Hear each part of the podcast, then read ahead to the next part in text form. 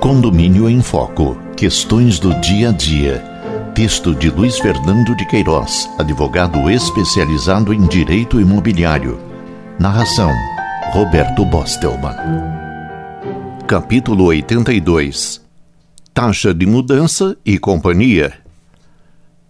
Taxa de mudança é pessoal, não constituindo, pois, obrigação propter rem por isso, é de responsabilidade daquele que se utilizou do serviço de mudança, não podendo ser transferida ao adquirente do imóvel. A taxa de mudança cobrada em muitos condomínios quando alguém ingressa ou retira-se de um apartamento ou sala não se inclui entre as despesas consideradas propter rem, ou seja, as que acompanham o imóvel, não importa quem seja o seu proprietário. Tal distinção entre despesas próprias da coisa e não próprias foi feita em sentença proferida pelo juiz federal Márcio Augusto Nascimento, da segunda vara de Londrina, Paraná, ao julgar ação sumária número 2002.70.01.0001991-0 movida por um condomínio residencial contra a Caixa Econômica Federal, visando a cobrança de cotas em atraso.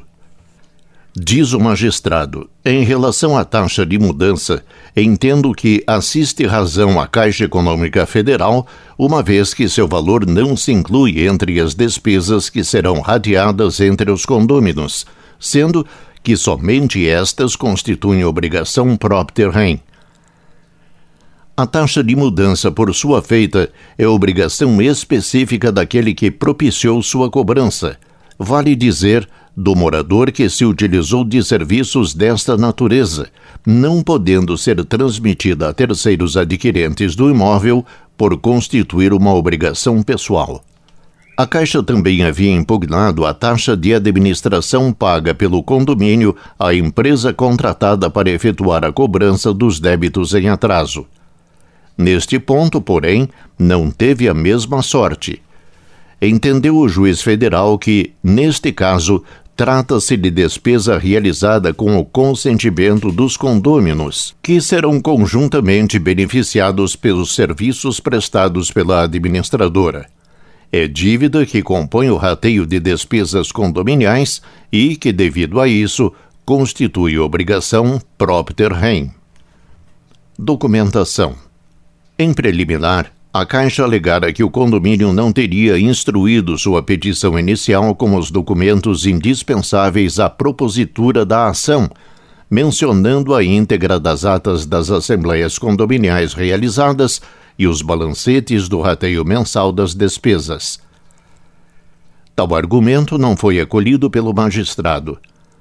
Entendo desnecessária a solução do litígio ajuntada aos autos de todas as atas das assembleias condominiais realizadas, uma vez que a controvérsia subjúdice cinge-se à questão da cobrança das taxas condominiais e do montante de seu valor, o que restou devidamente instruído com a petição inicial.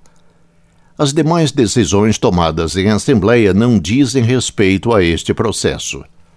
Prossegue melhor sorte não assiste à Caixa Econômica Federal ao pretender que a parte autora junte aos autos os documentos nos quais conste o rateio mensal das despesas condominiais.